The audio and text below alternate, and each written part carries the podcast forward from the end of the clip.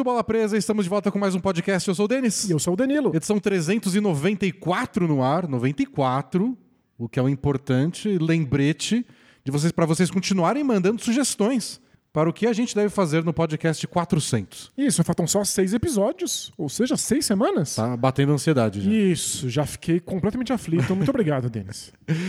No episódio de hoje, porém, vai ser um episódio bem normal, nada de especial, para a gente falar dos times que estão quentes nesse momento da temporada, em especial o Memphis Grizzlies, que está com 11 vitórias seguidas, está a uma de igualar a maior sequência de vitórias dessa temporada, que são 12, acho que do Phoenix Suns, né? Lá no comecinho do ano. Suns que nem iria pro colher de chá hoje. Pois é, tá, tá aí derretendo. Mas 11 já é o recorde da história da franquia Memphis Grizzlies. E falaremos também do Oklahoma City Thunder, que ainda tá lá embaixo na tabela, porém bem viva dentro do bolo, marca registrada, e bem perto de escalar umas posições aí na tabela, porque a sequência é boa, ganhou seis dos últimos sete jogos, tá jogando bem, o mundo está apaixonado por Shea Gilles Alexander, então vamos discutir um pouco do time, do SGA, como você gosta de Eu chamar adoro ele. chamar de SGA. E você aí dizendo que esse ia ser um episódio normal, não um episódio especial, a gente falar do Thunder é muito especial. Porque vamos ser sinceros, não acontece com tanta frequência. Pois né? é, eu tava revendo os temas da, que a gente abordou nessa temporada e acho que o Thunder não tinha sido tópico ainda. Acho que desde a pré-temporada, quando a gente fez o preview e falou do, da lesão do Chet Holmgren. E foi isso. Mas agora eles estão dando motivo, eles obrigaram a gente, os haters, a falar deles. E eu adoro, porque é um desses casos bizarros de time que dá certo, e dar certo pode ser um problema. E aí eles têm que pensar o que, que eles fazem com isso pro futuro. Ah, não, agora já. Tem que ganhar agora. Não, Já vamos, foi tempo demais. vai, gente, vamos discutir isso já já. Bom, antes da gente começar a discussão de fato, o Danilo vai fazer um carinha do jabá para convencer vocês a gastar seu rico dinheirinho conosco. Conosco o blog, o bolapresa.com.br, que tem sempre conteúdo novo sobre basquete, incluindo, claro, conteúdo extra especial exclusivo para os nossos assinantes. Centenas e centenas de textos, vídeos e podcasts especiais, coisa nova toda semana, incluindo, aliás, o podcast especial que a gente acabou de soltar, fazendo o nosso clássico redraft do ano de 2003. É, a gente faz redraft, que é refazer as escolhas do draft de um certo ano. Então, como deveria ter sido o draft se a gente tivesse as informações que temos hoje no futuro? Isso, a gente não faz uma lista de quem são os melhores jogadores. A gente leva em consideração como eram os times daquele momento, o que, que eles tinham de expectativa, quais eram as deficiências do elenco, e aí, com informações privilegiadas, privilegiadas do futuro, quem eles deveriam ter escolhido naquele instante. Porque às vezes esse cara teve uma carreira curta, começou bem, se machucou e parou. Mas esse time nessa época estava brigando por título. Vão de ajuda nos próximos três anos, então vale a pena. Esse tipo de brincadeira que a gente faz. E a gente sempre fez é, quando um draft completava 10 anos. Então, em 2019, a gente refez o draft de 2009, em 2020, o draft de 2010. E aí o pessoal fala: ah, mas faz uns mais antigos também. A gente, a gente nunca vai poder fazer o de 2003, por exemplo. E a gente fez agora de 2003 porque só foi muito histórico. É aquele famoso draft de LeBron James, Carmelo Anthony, Dwayne Wade, Chris Bosh e companhia limitada, considerado um dos melhores de todos os tempos. E eu recomendo vocês ouvirem porque, olha, Deu muito, muita briga, né? poucas vezes a gente discordou tanto É num verdade. assunto. E acho que é divertido ou- ouvir aí e dar seu palpite. É divertido rever, relembrar aquele pedaço da história da NBA. Mas de uma coisa a gente concordou: a posição do LeBron James. Isso, acho que essa. Não quero dar spoiler, mas acho que vocês é conseguem prever em que posição a gente colocou o LeBron James. Mas é isso, assine o Bola Presa lá no Hotmart Spark, eu tenho o link aí na descrição do podcast ou do vídeo. Você assina instantaneamente, tem acesso a todo o conteúdo que a gente já produziu anos e anos e anos para os assinantes. E aí você vai lá ouvir esse podcast do Redraft e descobrir que o Denis é muito, muito fã do jogador bem obscuro de 2003. E alguém no grupo dos assinantes falou: Denis, eu também fiquei muito bravo quando eu vi que jogador o Danilo colocou na Você posição não tá sozinho nessa. 13. 13. Gente, Você ficou bem bravo. É, desrespeito. Mas aproveitando que estou por aqui, Ah, tem o- outra coisa digna de Cana do Jabá, que é o fato de que o Bola Presa agora tem um membro novo. Estamos falando da Amanda, nossa editora de vídeo. Bem-vinda, Amanda. Seja bem-vinda. E agora ela será responsável por fazer cortes da nossa gravação. A gente faz a gravação desse podcast ao vivo, às quintas-feiras, no YouTube. E, em geral, tem uma longa conversa com os nossos espectadores antes e depois do podcast. E agora trechos do podcast e dessas conversas serão disponíveis. Já tem dois cortes lá, então se você ainda não segue a gente no YouTube, corre para lá e aproveita para deixar um like, deixar um joinha, ajudar um a gente. Bem-vindo, Amanda, nos comentários. Isso, manda um alô pra Amanda e ajuda a gente a vencer os robôs, né? O Bola Presa que sempre foi robofóbico e o algoritmo do YouTube também é um robô e a gente só vai poder derrotá-lo com a união de todos vocês. E claro, a gente agradece todo mundo que mandou, porque a gente fez o pedido de que a gente falou que precisava de um editor no podcast passado. Então faz uma semana e a gente recebeu quase 20 é, currículos e vídeos. A gente contratou algumas pessoas para fazer vídeos de teste. É, não deu pra fazer teste remunerado com todo mundo, era, era inviável, mas fizemos com bastante gente. E vários ficaram legais. É difícil tomar decisão porque tá todo mundo cortando o mesmo vídeo, né? Então tem um limite do quão diferente os cortes poderiam ficar.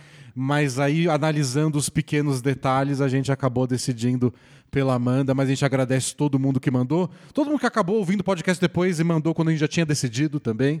É, A gente agradece bastante as mensagens. Isso, e. Oi, Amanda. Bora falar de basquete? Bora!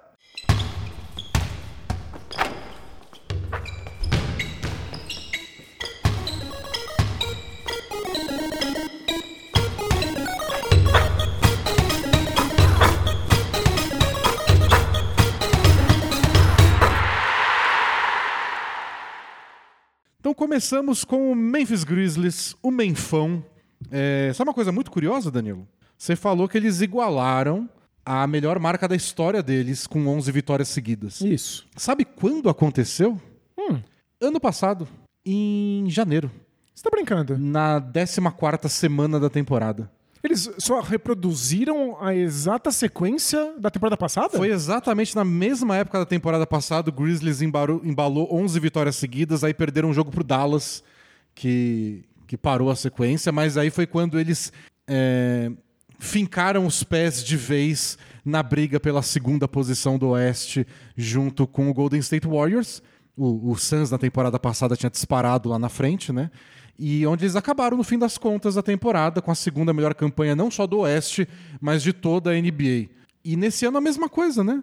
De novo 11 vitórias, embalando na mesma época da temporada e de novo se soltando do resto da tabela como o segundo melhor time do Oeste, com uma diferença. Eles estão muito perto do Denver Nuggets. Ano passado ninguém achou que daria para alcançar o Phoenix Suns. Agora não, eles estão na briga de verdade, eles estão com 31 vitórias, 13 derrotas. O Nuggets, que é o líder do Oeste, tem 32 vitórias e 13 derrotas. Então, um jogo a mais, uma vitória a mais. Está completamente em aberto.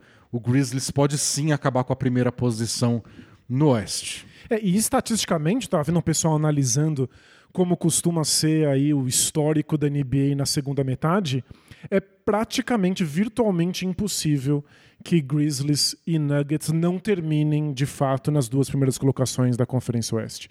Precisaria de um desastre completo para isso rolar.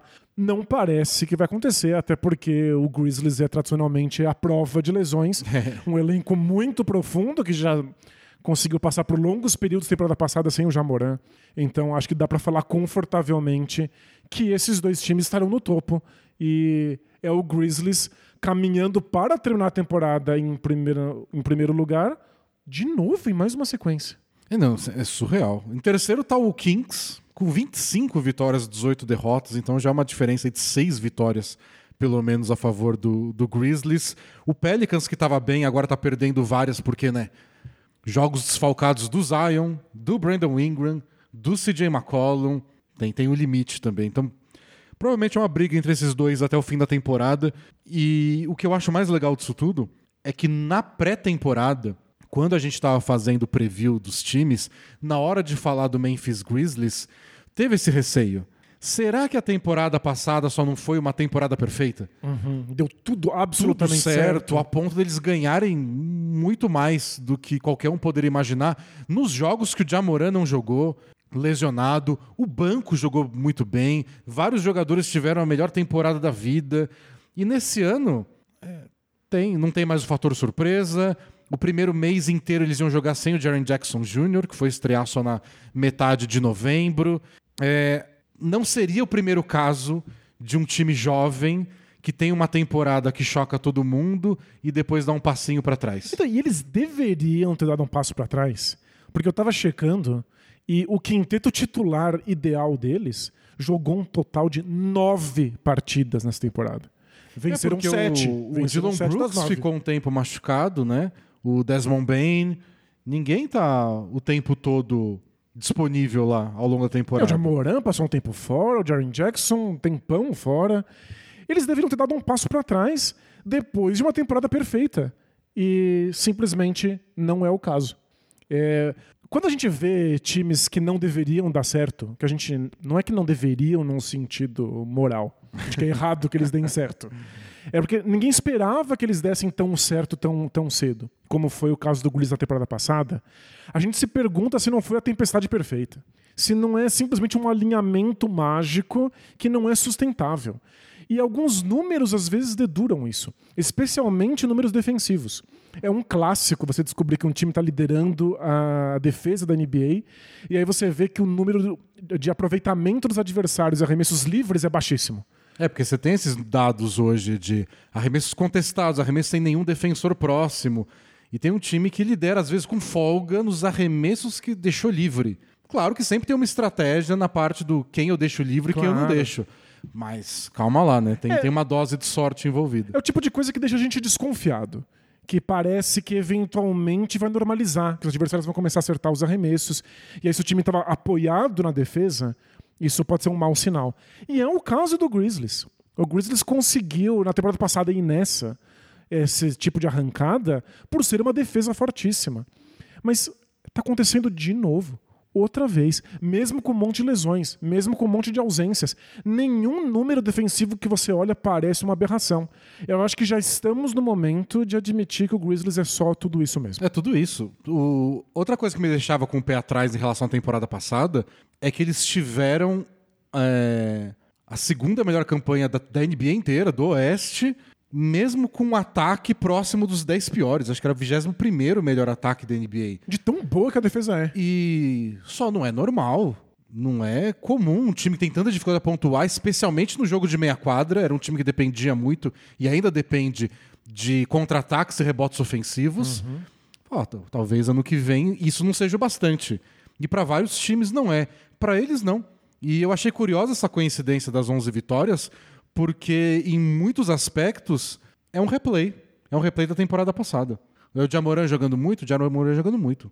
É, liderando a NBA em rebotes de ataque, pontos de segunda chance, de novo. É a defesa sufocante? Sim. Aliás, defesa sufocante. é, foi- ontem foi o encontro das duas melhores defesas da NBA, Grizzlies e Cavs. O Grizzlies ganhou e agora o Grizzlies tem oficialmente, em primeiro lugar, a melhor defesa da NBA. Quando o Jaren Jackson estreou na temporada, Eles eram a vigésima. dia 15 de novembro, tinha um mês de temporada, eles eram vigésima defesa da NBA. É, a Então gente, eles, eles são a melhor defesa da NBA começando atrás. é, se a gente pegar só esse tempinho que o Jaren Jackson Jr. voltou, o Grizzlies é a melhor defesa da NBA. Óbvio. Mas a distância deles como melhor defesa para a segunda melhor defesa, que é o Cavs, é a mesma diferença entre o Cavs e a 19 defesa Nossa, da liga. É. um abismo. É um buraco completamente intransponível. Acho que eu nunca vi, em termos numéricos, uma defesa sobrar tanto quanto esse Grizzlies desde que o Jaren Jackson Jr. voltou. É, vale uma investigação, porque que a gente pode fazer até no- no- nos próximos dias, que eu pensei nisso só agora.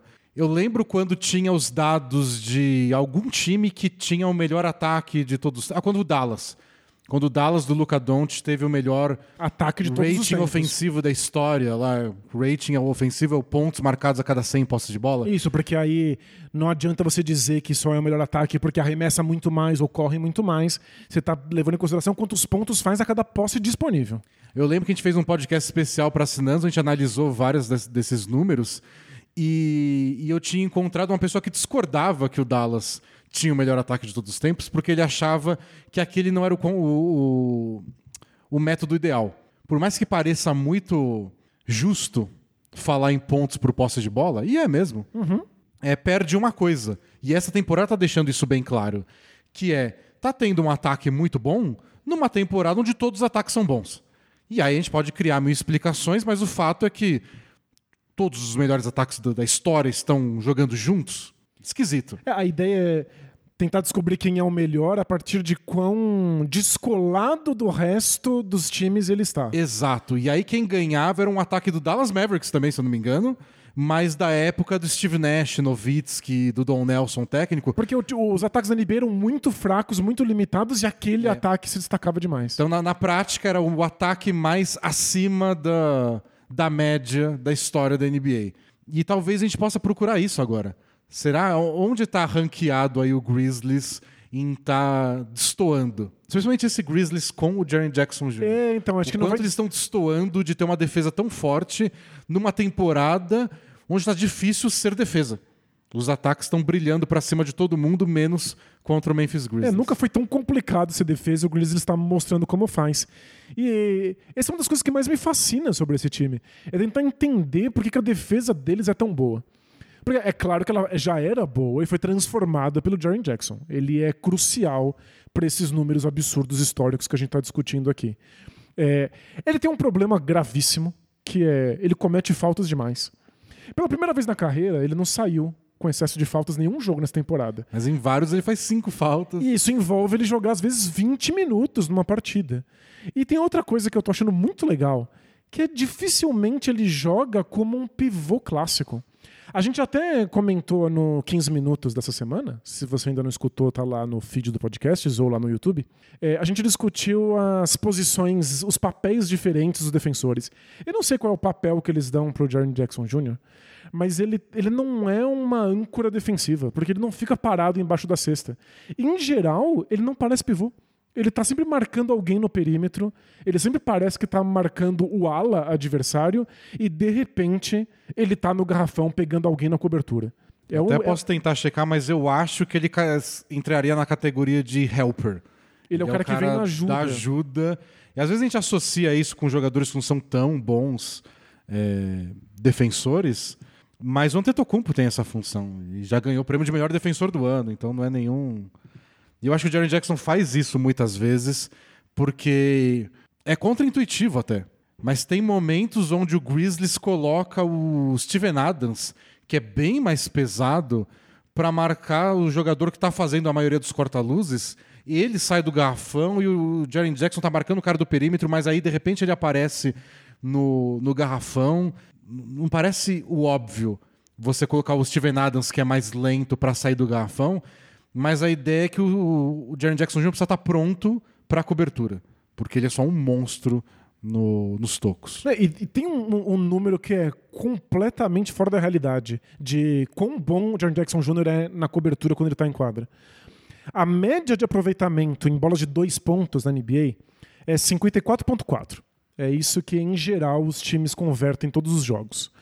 O Grizzlies cede 53,5. Então o Grizzlies já é um pouquinho melhor do que a média.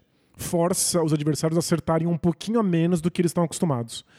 53,5. Quando o Jaren Jackson tá em quadra, cai para 42,5. É, É, muito absurdo. é alucinante. É, tipo, é mais de 10% dos arremessos que param de cair porque ele existe. E desse número, 7% é porque ele dá toco nesses arremessos. E você sabe qual é o aproveitamento de bandejas quando ele está contestando as bandejas? Diga. 39%. 39% é aproveitamento de arremesso de três. Pois é. Bandeja para ser aproveitamento de 55. Pra valer a pena, claro. É, 39%. Quando ele aparece lá para contestar, cai para 39, é um absurdo. É um absurdo. Sem contar, claro, como todo bom jogador em tocos, às vezes que o adversário nem tenta a bandeja Porque tem medo. sabe que tem chance de dar ruim. Mas Acabei de abrir aqui, ele é, ele é mesmo o Anchor Big. Engraçado. ele- Colocam ele como. Talvez até por isso de ficar mais vezes na cobertura. É, talvez porque o papel seja medido por quantos tocos ele dá. Mas é, é- eu acho que é mais difícil se livrar dele, porque parece que os times não têm muita certeza de onde ele tá em quadra. Ele não tá ali embaixo da cesta e você pode contornar. Às vezes você acha que tem caminho livre quando você tá jogando contra o Grizzlies. E ele aparece e te cancela. É, ele tá marcando linha dos três e aparece pra dar toco. Nossa, ele é muito, muito bom, tá fazendo toda a diferença. E essa questão das faltas tá melhorando, mas ele ainda faz bastante falta, ainda tá entre os líderes da NBA em faltas por minuto e joga pouco. Eu abri aqui os minutos que a gente tava comentando, a média do Jaren Jackson, 26 minutos por jogo. É pouco porque em geral ele tá pendurado. É, e mas o Grizzlies também é um time que joga assim. O líder em minutos do Grizzlies é o Jamoran, óbvio. Ele joga 32 minutos por jogo. É pouco pra uma estrela e pra alguém que comanda completamente o ataque do time, né? O Desmond Bain 30 minutos, o Dylan Brooks 30, o Steven Adams 26, o Jaren Jackson 26. Aí tem o Conte, aí já são os reservas. O Concher 24, o Tyus Jones 23, o Santi Aldama 22, o Brandon Clark 19, o David Rod 18. É um time que, como na temporada passada, e era outra coisa que podia colocar um pé atrás de todo mundo, dependia muito do banco. Fala, mas será que o banco vai continuar bom assim? Então, e dependia muito de um banco que não era consagrado. De É, o jogadores Santi que... Aldama e o David Rod e o John Concher. E aí? Não, o- o- eu sou apaixonado pelo Aldama. É inacreditável o que ele faz. Eu acho ele um dos melhores reservas de garrafão da NBA. Brandon Clark, nos playoffs, ele salvou a pele do Grizzlies naquela ro- na primeira rodada contra o, o Wolves, porque o Jaren Jackson não parava de cometer falta. O Brandon Clark salvou a pele, pele deles. Eles têm muitas opções no banco. Então, e é- acho que isso explica um pouco por que, que o Grizzlies é um time tão absurdamente bom na temporada regular. É um time muito profundo, com muitos jogadores interessantes, muitos jogadores muito versáteis, que jogam em múltiplas posições, com os minutos muito divididos entre eles. Você consegue se adaptar muito ao adversário, você pode camuflar um dia ruim de qualquer um, você consegue minimizar o cansaço das viagens, as lesões que acontecem.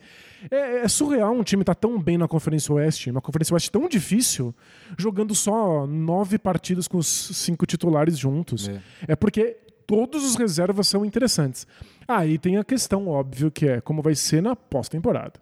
Playoff, em geral, os times têm rotações limitadas a sete jogadores. É porque vários desses bons reservas deles jogam contra reservas dos adversários. Não todos os minutos, porque nem todos os times jogam Tantos minutos para Os reservas. titulares jogam 20, então não é só isso. Mas às vezes ajuda, né? Que o, o Tyus Jones é um dos melhores armadores reservas da NBA, mas geralmente está sendo marcado por reservas, tem esse, esse papo todo. Então, Quando chega em playoff, playoff nem.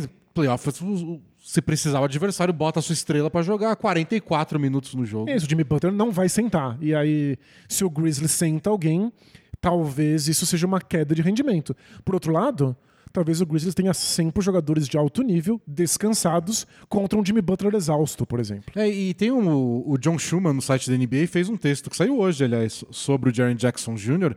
E ele toca nesse ponto dos minutos, porque ele fala: o Jaren Jackson tá melhor que na temporada passada, nas faltas, mas ainda é muito ruim, ainda tá entre os jogadores que mais comete falta. Porém, mesmo nos jogos onde ele comete menos três faltas ou menos, os minutos não são tão diferentes assim. Então, a média dele é de 26 minutos por jogo. Se eu não me engano, o que o John Schumann viu foi que nos jogos que ele comete três faltas ou menos, a média é de 28 minutos, perto de 29. É bem pouco. E nos que ele comete mais falta, a média cai para 24, 25. Acho que permite que ele possa estar sempre entregando no máximo da forma física. Parece que é um plano do Grizzlies mesmo não colocar o Jaren Jackson para jogar tantos minutos. Ele tem um histórico recente aí de lesões também. E eu acho que esse é um diferencial do time como um todo. A intensidade que eles jogam é uma loucura para a temporada regular. E aí é outra dúvida que pode criar para os playoffs. E nos playoffs, quando o adversário também tiver esse senso de urgência que eles apresentam todos os dias. É, Não sei se todos os times conseguem. Mas é, uma- é um diferencial deles. Você vê jogo do Grizzlies, eles estão marcando que nem maníaco, estão puxando contra-ataque como se a vida deles estivesse em jogo. E tem time que parece que não tem capacidade mental de lidar com tamanha intensidade, alguém marcando tão na sua cara, aquele, aquele pirado do Dylan Brooks, Ele, ele- ele é biruta.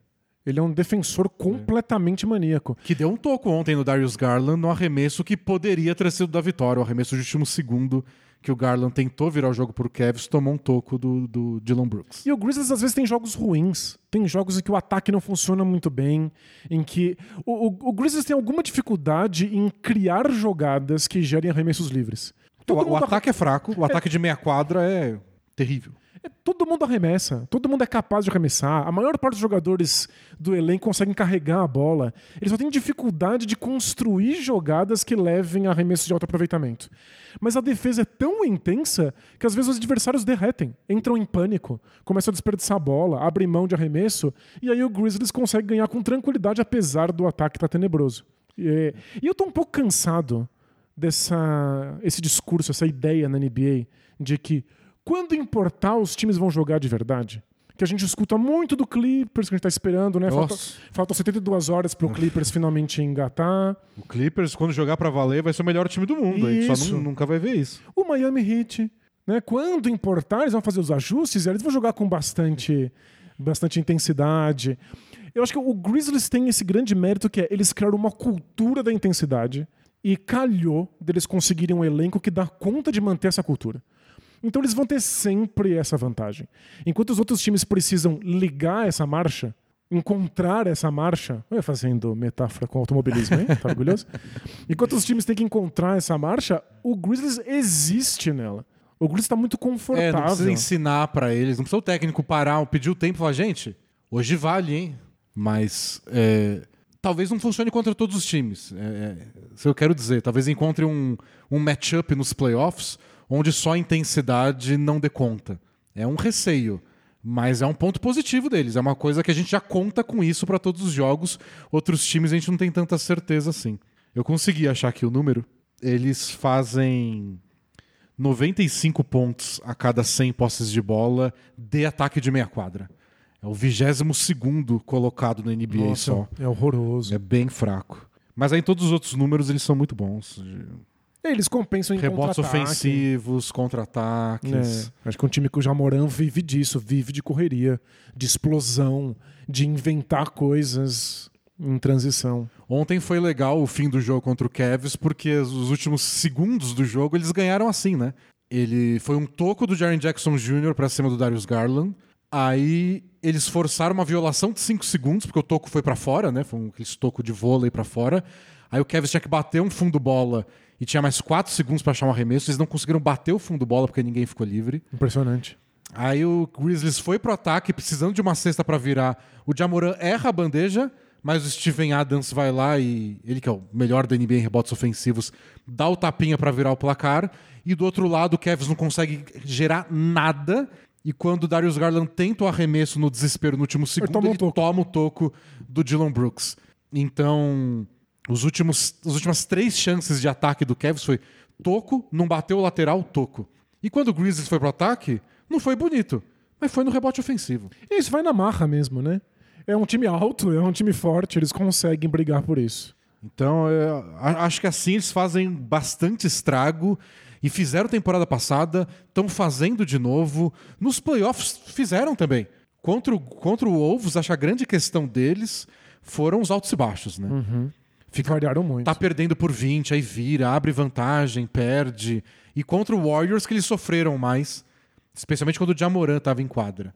Isso ainda está em aberto. Vamos ver co como é que eles vão lidar defensivamente com essa defesa que é histórica quando times estiverem desenhados especificamente para explorar o Jamoran defendendo. É, ainda mais quando times estiverem bons armadores, gente, não dá muito onde esconder, esconder o Jamoran. O Warriors, né, é um ataque que envolve todo mundo, todo mundo faz corta-luz. O Jamoran não tinha muito onde se esconder. Acho que isso pode ser uma dificuldade nos playoffs. Mas eles têm experiência com isso também. Não é, não é grande coisa. E para falar, eu, eu queria falar dessas, desses altos e baixos da série contra o Wolves, eles têm um número muito legal nessa temporada. O o Grizzlies tem 31 vitórias e nenhuma derrota em jogos onde eles abriram pelo menos 10 pontos de vantagem. Eles mantêm a vantagem. Se eles conseguem abrir uma liderança, eles ficam com ela até o final. O, nenhum outro time da NBA tem, tem menos de 3 derrotas, assim. De abrir 10 pontos e tomar uma virada. Uhum. Então todo mundo tem pelo menos 3, o Grizzlies não tem nenhuma. É um time que está conseguindo abrir vantagens, manter elas, um pouco menos de oscilação do que a gente viu no ano passado. Ah, e outro número legal do Jaron Jackson Jr. que o John Schumann colocou na coluna que eu citei, é uma tabela, na verdade. Ele fez uma tabela comparando tocos a cada 36 minutos com faltas a cada 36 minutos. Então, se usa a cada 36 minutos em vez de por jogo, para poder. Justamente porque no caso do Jaren Jackson, às vezes ele joga poucos minutos Isso. porque ele comete muitas faltas. Então, em 2018 2019, ele dava dois tocos a cada 36 minutos e cometia 5,2 faltas. no ano seguinte, dois tocos, 5,1 faltas. Então, a mesma coisa. Ele é muito constante. Em 2020 e 2021, subiu para dois tocos e meio a cada 36 minutos, mas subiu para 5,8 faltas a cada 36. Caramba, ele melhorou os tocos, porém ele sempre sai com seis faltas. É, tipo, se ele jogasse 36 minutos, o que é normal para um jogador do nível dele, Mais que normal. É esperado. ele É sairia eliminado todo jogo. inacreditável. Aí na temporada passada subiu para 3 tocos a cada 36 minutos e caiu para 4,6 faltas. Legal, tá, tem, tem melhor aí. Nesse ano, 4,6 tocos a cada 36 minutos. Uau. E 4,2 faltas. É bastante. Mas agora ele dá mais toco que falta Pois é, minuto. o que é inédito pra ele. O que é inédito pra ele e é raríssimo na NBA como um todo. assim. É difícil pra caras que estão sempre contestando arremessos. É por isso que a gente tá falando de números tão espetaculares defensivos. Então dá pra ver a evolução ao longo dos anos, embora o número de faltas ainda seja alto, ele tá conseguindo impacto defensivo muito maior. Acho que a questão nos playoffs é, às vezes dar errado em um jogo é caro demais. A série tá 2 a 2 semifinal do Oeste, e você vai lá e me faz duas faltinhas no primeiro quarto. É, é desastroso. O Grizzlies precisa dele. E o, Precisa. e o bizarro é que a gente tá falando de um time que é muito versátil, com muitos jogadores, que usa muito banco de reservas, que é muito profundo, e a gente tá falando que eles dependem, não é do Jamoran. A gente tá falando que eles dependem do Jaren Jackson, né? É claro que o Jamoran faz toda a diferença. É, mas é que se a defesa é o que foge da curva, é ele que faz a defesa sair da curva. É, e, é- Sem ele, era a vigésima defesa. Acho que até poderia ser melhor, mas. e como o ataque de meia quadra com o Jamoran já é um pouco limitado, você tira ele e fica mais limitado.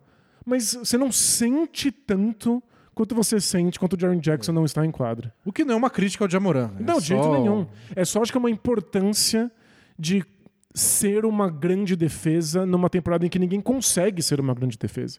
Tem muito mais impacto que se você é um grande especialista.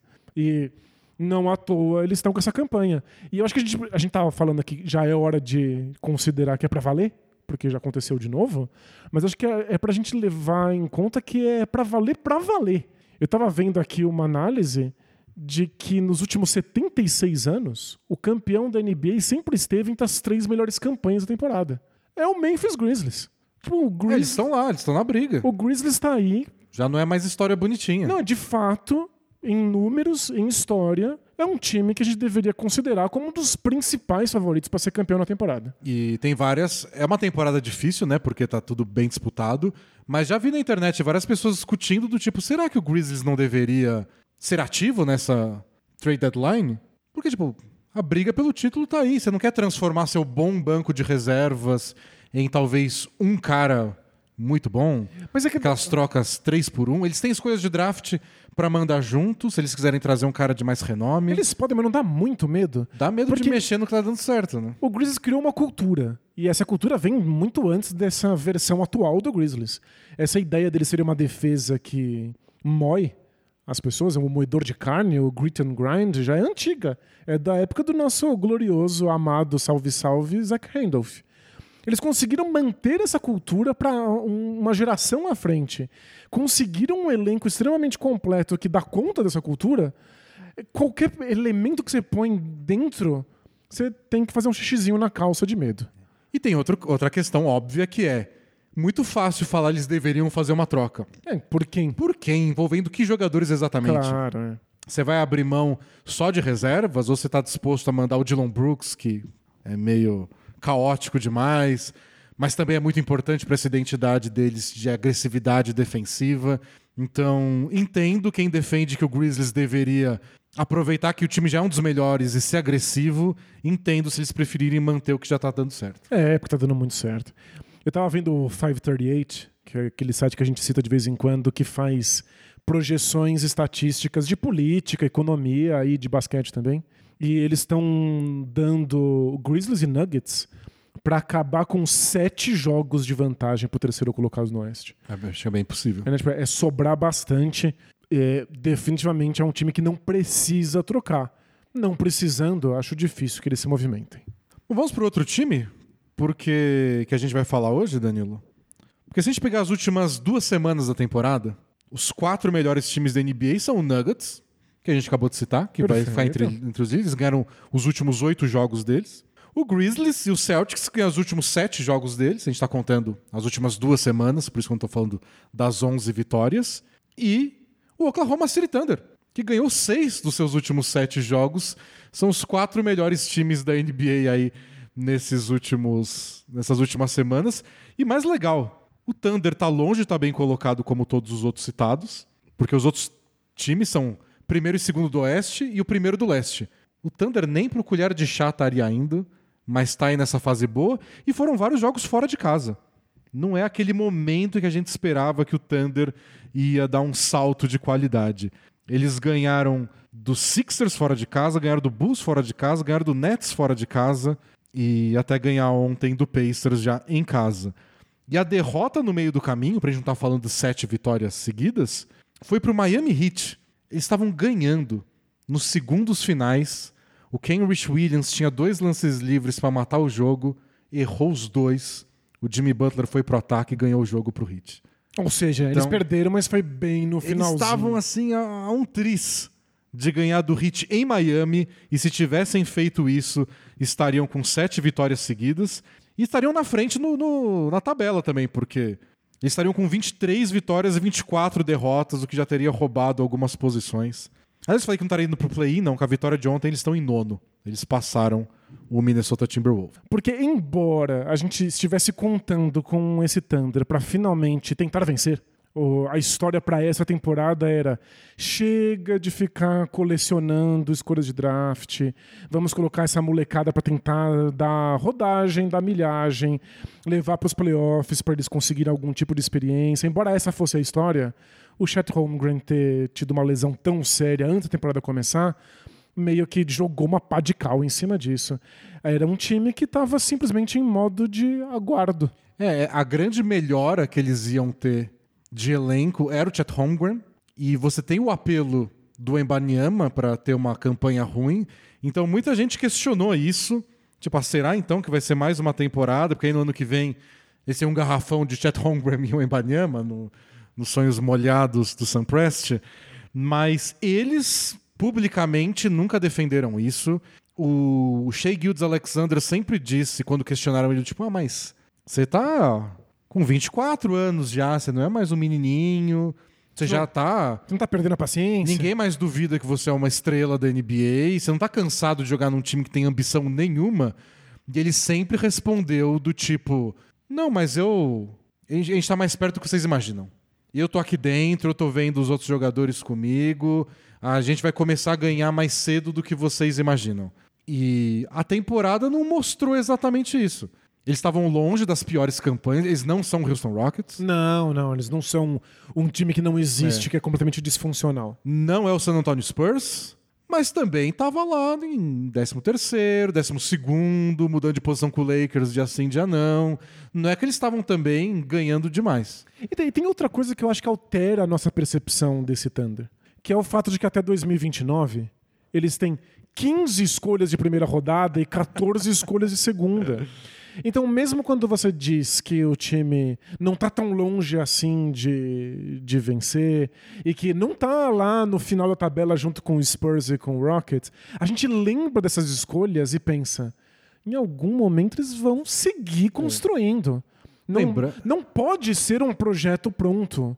Se você tem tudo isso de escolha no bolso. Ou você escolhe esses jogadores, ou você troca essas escolhas por jogadores. Então, eles deram um sinal disso nesse draft, que eles trocaram acho que duas ou três escolhas de draft por uma outra escolha que eles usaram no Usman Jang, que jogou até agora 14 partidas só na temporada. Isso, é, lesionou, né? Então, é, é mais um caso. Tipo, eles até gastaram num cara, mas ele não tá jogando também.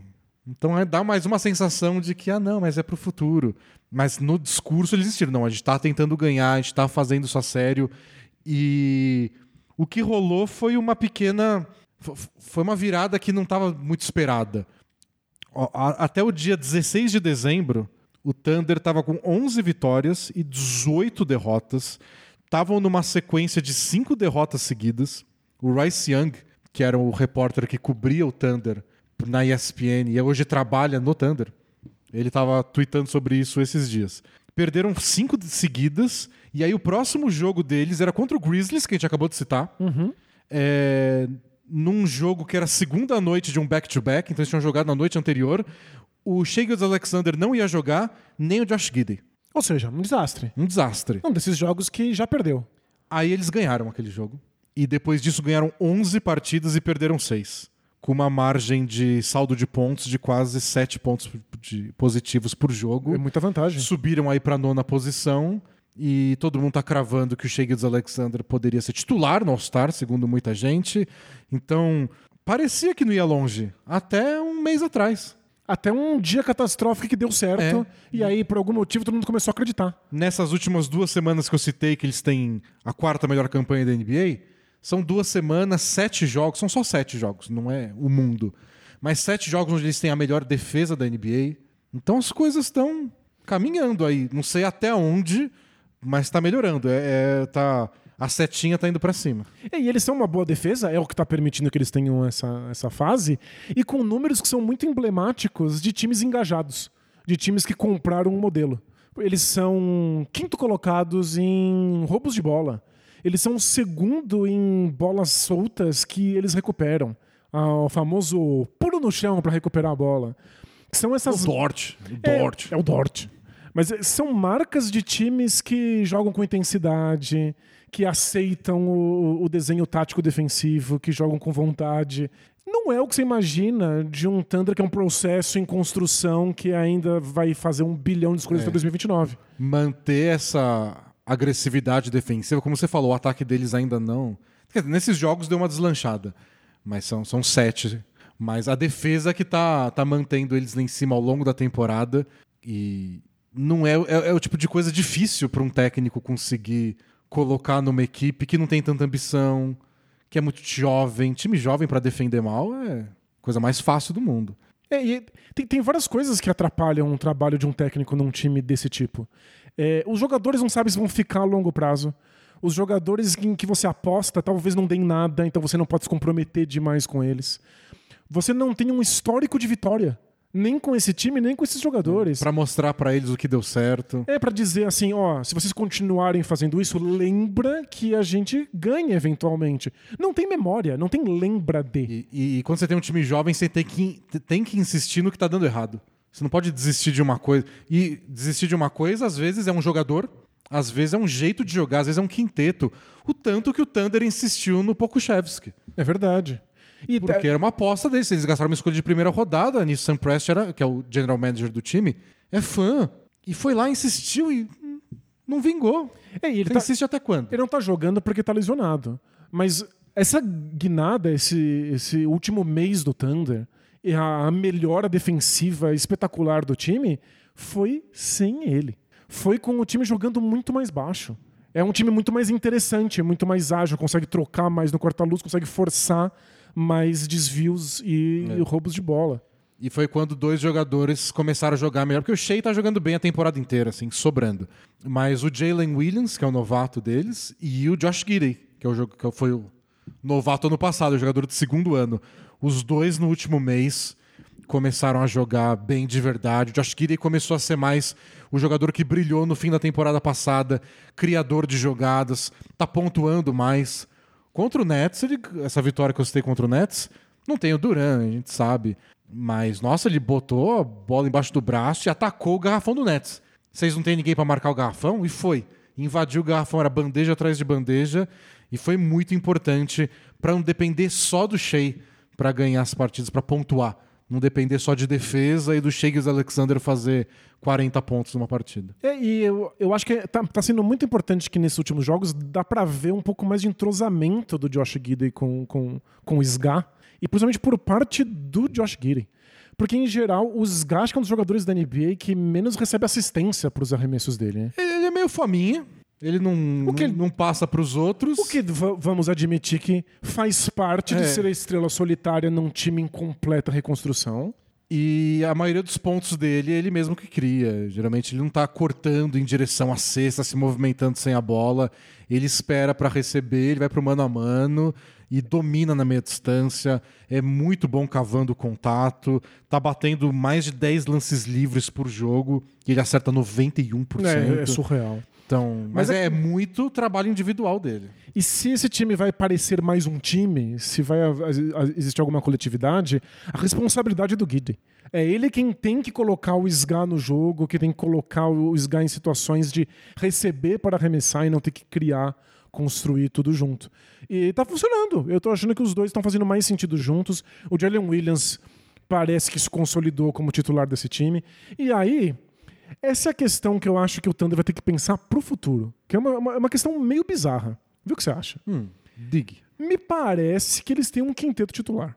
E parece que eles estão fechados no quinteto. Porque eles vão usar o Sgal, obviamente, o Josh Gidey, o Lu Dort, Dort e o Jalen Williams, que é a grande surpresa deles. Tá faltando o Chet Holmgren, que vai voltar para a próxima temporada. Que é um pesadelo. Porque eu sou apaixonado pelo Holmgren, eu acho que ele vai dar certo na NBA, etc e tal.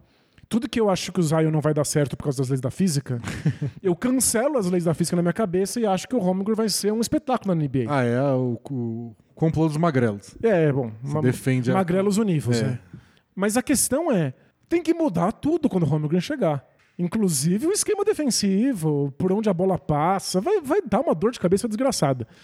Mas o Holmgren tem que ser o, o pivô titular, não tem muita escolha, eles vão ter que apostar nele, dar carta branca assim como deram pro Sgar. É, dito isso, cinco titulares. Fechou o time. É o segundo time mais jovem da história da NBA. Ele já tem um quinteto fechado. O que, que faz com as outras 15 escolhas de primeira rodada que eles vão ter, né? Ah, eu acho que tem muita flexibilidade com elas. Porque a a gente viu o poder de escolhas de primeira rodada nesse nessa off-season. Você junta 3, 4, vira o Gobert. Mas é vira isso? Você- o Donovan Você Mitchell. acha que o Thunder traz um veterano pra não ser titular? Eles podem fazer o que eles quiserem. É muita liberdade. E a gente sabe muito bem que excesso de liberdade dá muita angústia. Dá ansiedade, você não sabe o que fazer. Mas você pode melhorar uma dessas posições. Tipo, ah, eu curto o Dort. Porém, e se a gente puder ter um cara nessa posição que é ainda melhor, mais alto talvez, ou que arremessa melhor de três, é, eu vou mandar o Dort. Mais oito escolhas de primeira rodada, Não, porque. O Dort, o Dort não. O Dort não. Ah, mas aí você tá, se, Tudo menos o Dort. você tá se apegando emocionalmente. Eu tô, eu tô. Acho que esse é o problema. E pode ser outros. Dependendo de quem tiver no mercado, pode ser o Jalen Williams aí, que tá jogando bem. Você não quer um jovem jogador, mais quatro escolhas de primeira rodada e manda, aí sei lá qual é a estrela insatisfeita que tá é, sobrando por aí. qualquer estrela insatisfeita. É que assim, eu não quero estragar a festa do Thunder. Mas é que eu acho que eles estarem numa boa sequência torna tudo muito mais difícil de decidir. Se eles estivessem indo mal, é óbvio. Você para, segura, espera o chat Holmgren, drafta mais gente. Estar indo bem cria uma situação meio esquisita de como você lida com o futuro se o time já está legal. O que, que você faz com esse monte de dinheiro que você tem? Ah, né, Você acho- quer veterano? Você não quer? Eu acho que no caso deles, eles estavam há tantos anos aí com um time fraco e tem essa questão do Shea estar jogando muito bem num time que não estava indo a lugar nenhum. Acho que eles precisavam disso. Por mais que o Shea insistisse que para ele estava tudo bem, que ele queria ficar lá, que ele via evolução, Ele sempre fala as coisas certas. será que ele ia poder continuar dizendo que enxerga evolução se de novo o Thunder tivesse lá a terceira pior campanha da NBA? Ia ser. hum, Não sei se. se se ele, ia ter, ele podia até acreditar ele mesmo nisso. O público de fora ia achar, mas não é possível. É só o Relações Públicas tá mandando ele dizer, porque o time não melhora nada há três anos. Então acho que é importante para eles verem essa mudança. E eu acho que ninguém tem 15 escolhas de draft para draftar 15 jogadores. Isso não é viável, né? Não é viável, não tem espaço no elenco para isso. E é importante para eles ver a melhora, até para saber o que fazer. Porque se eles não têm identidade nenhuma, se eles não têm projeto de quinteto nenhum, eu vou, vou para onde? Eu faço a troca por quem? Se você tem um quintetão de certo, você pensa, não, tá faltando esse tipo de jogador. Tá faltando um bom reserva aqui, ou tá faltando um armador tradicional para fazer sei lá o quê. Sei lá. A gente vai descobrindo ao longo do, dos próximos meses que eles vão disputar jogos de verdade, disputando coisas de verdade contra times fortes, contra times que estão na mesma altura deles na tabela. Eu acho que o fim de temporada é pra gente conhecer melhor o Thunder.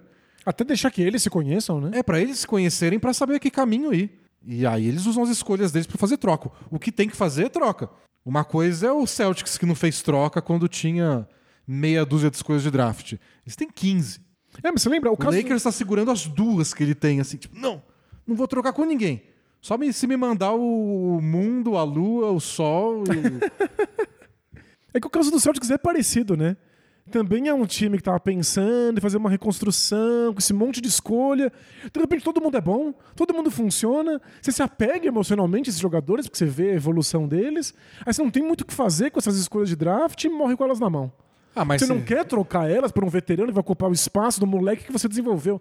É uma situação esquisita. Mas se o Jalen Williams, o Gidey, o Shea e o Holmgren virarem Marcus Smart, Jason Tatum, Jalen Brown e Robert Williams, Tá tudo bem, né? oh, tá tudo bem. Tudo bem. Valeu a pena, não vai, É. não, não vai ser um problema. Então, você joga fora as outras escolhas que tá, tá, tá, tá ok. Boa. Eles acham que eles sobrevivem bem com isso. É, É que assim, tem que trabalhar. Um time que não tem muita escolha, tá muito engessado, meio que pode falar, ó, é é limitado o que eu posso fazer no mercado. O Thunder é candidato a tudo, pra sempre. Todo draft eles podem observar dezenas de jogadores e selecionar vários deles. Sempre que você faz coisa demais, tem o risco de errar. também. É. É muita liberdade. Eles vão ter que lidar com o futuro aí. E se você está pensando em lidar também com o futuro, Ah, talvez você precise saber que tá rolando uma imersão Dev da Lura. momento alura. Lembrando que as inscrições vão até 29 de janeiro. As aulas são de 30 de janeiro até 3 de fevereiro. Para você sair dessas cinco aulas imersivas online gratuitas, já programando alguma coisinha, manjando o básico de linguagem de programação. Palavra-chave aí, Danilo. Gratuito. É É gratuito. de graça, É gente. graça. completamente na faixa. Não precisa ser aluno prévio da Lura. Não precisa saber nada de programação. Você pode saber que programação existe. Acho que é importante isso. Saber que existe. Existe um, um conceito chamado aí programação. Acho que você precisa saber como ligar o seu computador. É, isso é importante. Porque as aulas são online. Acessar a rede mundial de computadores. Isso, você tem que ser capaz de entrar na World Wide Web. Mas fora isso, você pode aproveitar a imersão dev, aproveitar aí toda a expertise da Lura em oferecer os melhores cursos. Eles são a maior escola de tecnologia online do Brasil. E, é claro, com isso, ampliar as suas possibilidades de futuro, assim como o Oklahoma City É. Thunder, Porque às vezes você, você pensa, ah, seria legal, em teoria. em teoria. Mas eu sei alguma coisa sobre isso? Faz aí alguns dias de curso, aprende as primeiras coisas, pode ter uma ideia para onde ir. É um curso que aborda vários tipos diferentes de linguagens de programação, para você saber por onde correr, porque tem isso, Danilo. O Thunder tem muita escolha para fazer, muita decisão para tomar. Você pode, não, vou fazer o curso na Lura. Aí tem mil na sua frente. É, mais escolha Você ainda. tem que tomar, tomar decisões. Boa. E às vezes é muito legal, às vezes é empolgante, às vezes dá vontade de deitar em posição fetal. Dá muito medo, é. Não sei o que fazer, não sei o que fazer. É por isso que é a legal. recomendação do Danilo é: faça a imersão Dev da Lura, Perfeito. não troque o Dort. É Isso, isso. Bom, então esse é Boa. o recado. É importante começar de algum lugar. Então a imersão deve ajudar você a começar de algum lugar. E eu espero que o Thunder comece do lugar de não troca o Dort. Dort. É, o link tá na descrição aí do podcast ou do vídeo, ou você entra no alura.com.br, tá lá em destaque na página deles para você fazer sua inscrição até o dia 29. Maravilha. Tem mais observações sobre. Ah, tem, tem uma observação do Thunder que eu queria fazer, que tá me, me, me, me incomodando um pouco, e eu queria saber se você pensa como eu. Diga. Eu tô vendo muita gente, inclusive nossos amigos da KTO, a gente vai daqui a pouco no- no- na Maldição Bola Presa KTO, colocando o Shea Gildes Alexander entre os favoritos do prêmio de jogador que mais evoluiu na temporada. Uhum. Não ligo muito pra prêmio, pode ganhar aí, parabéns. Mas Seja feliz. ele já. E ele é muito bom. Muito. Muito. Espetacular. Ele não era bom assim ano passado? Eu fiquei fuçando os números dele e, tipo, É isso, é, é o que ele fazia. Ah, melhorou? Um pouquinho. Melhorou um pouco, claro, o time melhorou junto. Eu não tô vendo esse salto de qualidade e nem é uma crítica ao Shea. Eu acho que ele era bom ano passado, mas ninguém via. Exato, eu acho que é uma questão completamente de historinha. É que agora as pessoas perceberam o Sgar. Não só porque a, a gente está olhando mais pro Thunder, porque o Thunder é um pouco melhor, mas é porque quando os jogadores estão estão sendo bons há muito tempo, a gente acaba sendo exposto ao que eles estão fazendo. É mais vídeo dele conseguindo arremessos espetaculares, é mais momentos dele nos top 10 da- das rodadas. Mais arremessos da vitória, né? Ele tá indo bem nos minutos finais dos Né? jogos, mas ano passado não. Acho que a grande melhora dele foi naquele número que eu disse dos lances livres. Ano passado ele batia 7 lances livres por jogo, agora ele tá batendo 10. Eu acho que é a grande melhora. Ele melhorou em aproveitamento de 3 pontos. Tá acertando 36%, ano passado ele acertava 31. É uma boa melhora. Mas no ano anterior, ele acertou 42. então também, ó, calma lá. Em bandeja, mesmo aproveitamento do ano passado, em meia distância de 41% para 43, aliás, de 44 para 46, desculpa. Muito bom, só números ótimos. Não tô vendo esse salto, então É, o salto em cobrar lance livre, acho que não deveria, deveria merecer um prêmio inverso. Deveria merecer. tá me irritando mais vezes por Isso, jogo. é, o- é o prêmio Tá Me Irritando, que ganha um tapa na mão. É, então é só isso, é só um. Não, não gosto de falar de prêmio, mas é que tá sendo citado toda hora nesse prêmio, e não. Ele tem que ser citado em outras coisas. Seu quinteto de All-Star. Claro. Pô, é. ele, ele é bom assim. Mas, pô, ele já era bom no passado, vocês que não viam. E outra coisa, eu acho que tem gente aí que tá um pouco desesperado com a ideia de que o Sky é muito bom, é maravilhoso, é espetacular, mas não sabe jogar coletivamente, mas o Thunder deu liberdade demais. Eu gostaria de lembrar essas pessoas Que ele tá no Thunder ainda. que ele tá no Thunder, que ele não foi embora e que o Thunder já tem uma história de sucesso muito parecida, que foi o Kevin Durant. Quem acompanhou a carreira do Kevin Durant desde o começo sabe que ele era igualzinho.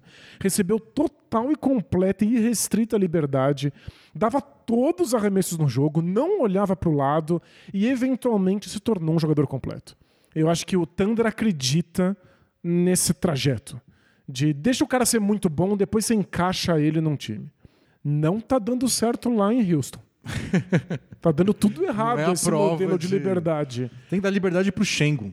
É. Essa é a liberdade que tem que ser. Mas eu acho que o, o SGA tá tendo liberdade e o resto do time tá se estruturando.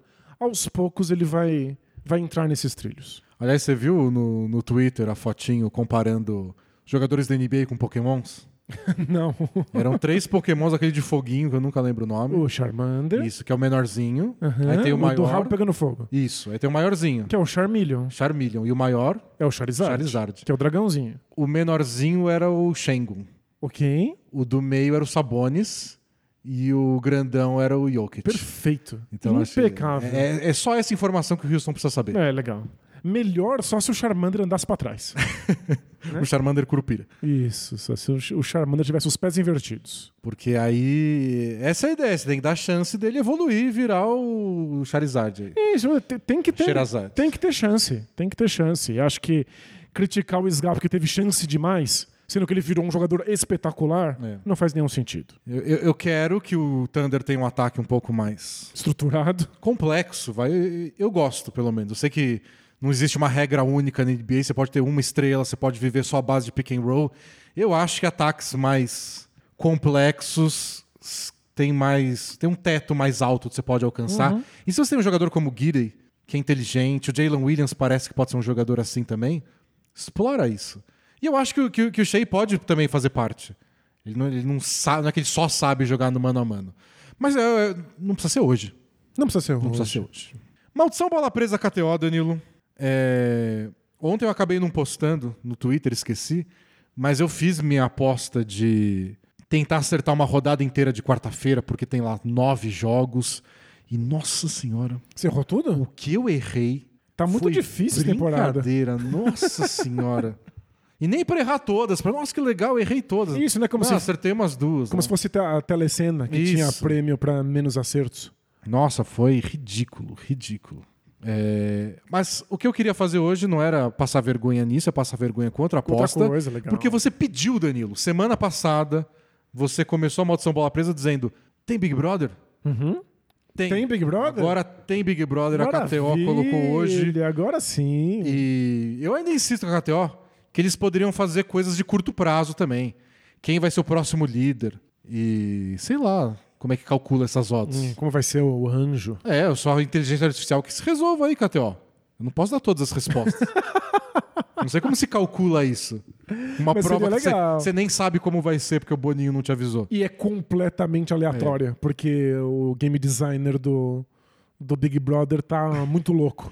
O que eles têm é pra vencedor, Danilo. É o que importa. Quem vai levantar o caneco. Legal, co- conta pra mim, quem são os favoritos? favori- o favorito é o Fred Desimpedidos. Não o Nicásio. Tá pagando 3,50.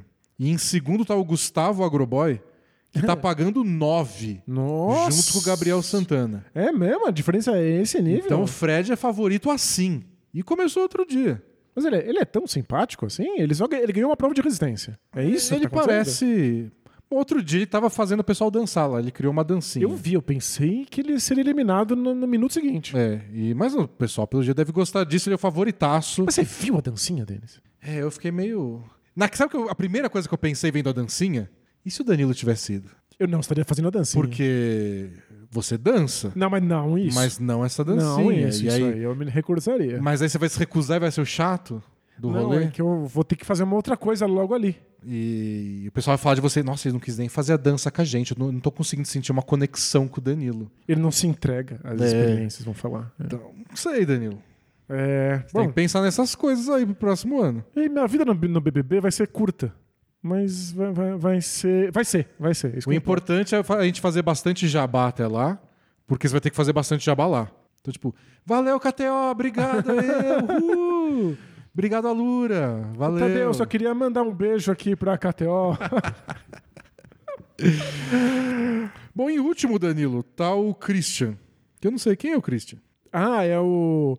Eu sou muito bonita, eu tenho um topete invejável e eu sou um homem de muitas mulheres. É assim que ele se apresentou. Ah, então entendi. porque ele é eu último. acho que ele é um pouco odiável.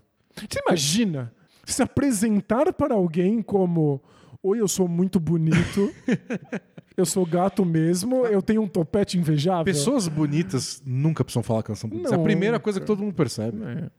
Você tem uma aposta aí? Antes de começar, eu tinha a, a Aline Ruge. Eu É. achei que ela tinha uma chance aí. É mesmo? Nostalgia. Eu tô achando meio planta, hein? É. Ah, mas às vezes tem que começar por baixo pra não ser eliminado de cara só. Bom, o que eu descobri no meu Twitter é que tem uma rixa, tem aí um. Vai, vai dividir em dois aí as É. fanbases entre a. Polarização do Brasil. a, a polarização do Brasil vai se repetir, mas entre a Kay É. e a Grifão. Ah.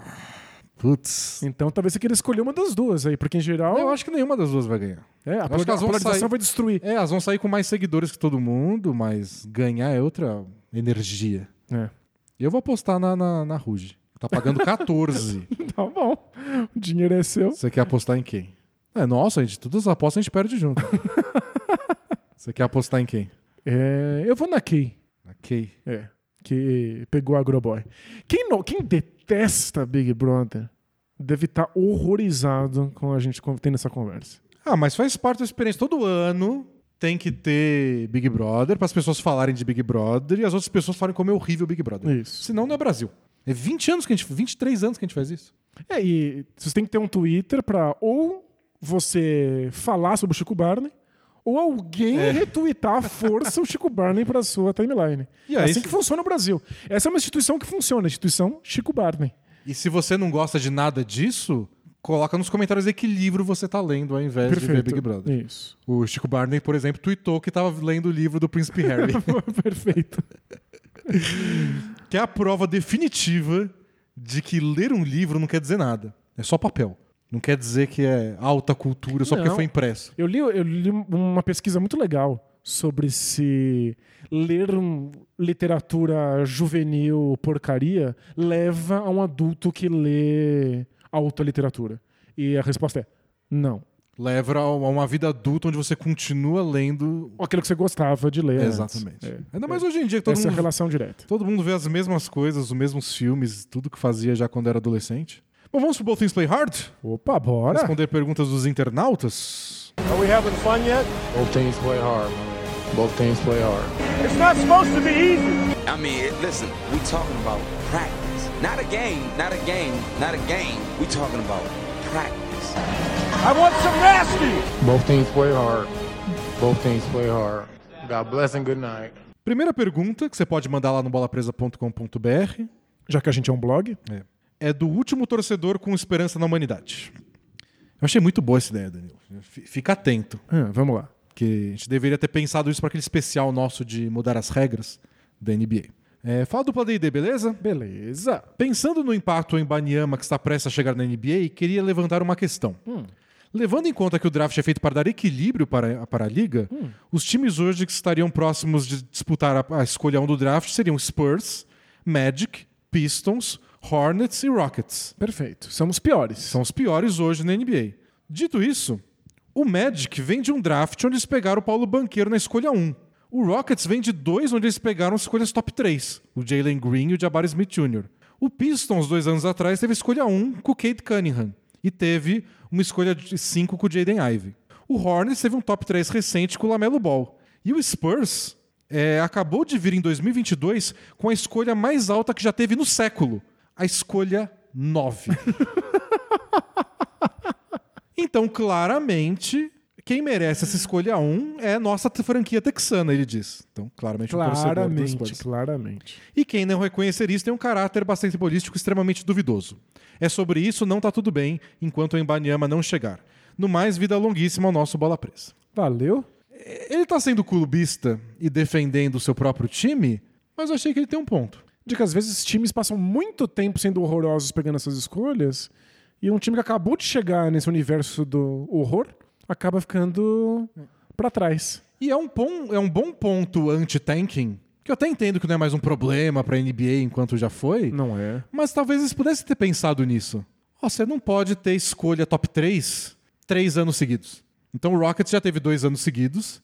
Agora, ó, na melhor das hipóteses aí, você vai ter a quarta escolha. Lembra A que ser uma... que trate de ser competente também. Você trate de acertar esse draft uma vez ou outra. Mas é que tem drafts que são melhores do que os outros, né? Isso é muito complicado. Mas é, eu lembro que no nosso podcast especial, em que a gente propõe mudanças de regras, a gente tem várias mudanças bem drásticas. E você propôs, se eu não me engano, um draft em que a, a ordem das escolhas é fixa. É a famosa roda. É uma roda. Nem a Ela, ideia minha, eu só comprei uma, essa ideia. ela é fixa, mas variando ano a ano. Então, acho que dura 30 anos, né? Isso, ao longo dos 30 anos, os 30 times vão ter as 30 posições no draft. Então, num ano você escolhe na primeira, no outro na décima segunda, no, no- aí depois na sétima, depois na vigésima nona. Você já sabe onde vai escolher nos próximos 30 anos. Exato. Já tá no calendário. Você bota Tá lá no seu calendáriozinho, assim, hum, ano que vem é a terceira escolha, depois vai ser a 19. E é, e é feito de uma maneira que não é tudo sorteado. Então, se você vai ter uma escolha no top 10 esse ano, vai estar nas últimas 10 na próxima. Perfeito, É pra dar uma meio que, equilibrada. é, ao longo de 10 anos, ou de 5, você tem uma variação legal de escolha boa, escolha média, escolha ruim, escolha boa, escolha média, escolha ruim. Uhum. E aí, ao longo dos 30, você pegou nas 30 posições. É que E 30... se tiver expansão, não vai ter expansão porque não se estraga a ideia. Perfeito. É que, é que 30 é tanto tempo, mas tanto tempo, que tem gente que nunca vai ver o seu time draftando a primeira escolha do draft. Ah, mas é uma vida que o Spurs nunca escolheu acima de 9 também. É, pois é. Eu não sei, eu achei que nunca o clubismo foi tão racional. Não, eu fiquei com dó até do torcedor do Spurs, que é uma coisa que eu não tenho há É, nossa, há muito Décadas. tempo, né? Acho que a NBA não vai fazer nada a respeito. Acho que normalmente não precisa ser feito. Não são todos, não são tantos times que ficam tantos anos com as piores campanhas, mas achei legal. Se eu fosse o Spurs, eu levaria na próxima reunião dos donos. Tipo, já que todo mundo sempre traz uma proposta que curiosamente ajuda a si mesmo, essa é a minha vez. Sério. Vão dar sapatada no Spurs se eles forem com essa proposta entre os donos. Vão dar aquela olhadinha do Harden, né? Do tipo, Isso. Sério. Vocês. Mensagens do Andrew Buggy. Olá, queridos amigos Bola Presa. Comecei Olá. a acompanhar a NBA em 2022 devido às transmissões do Gaulês. Olha só. E de lá pra cá me viciei no esporte. Sou daqueles caras que quando começa a acompanhar alguma coisa não assiste só na TV, procura história, dados, estatísticas, etc.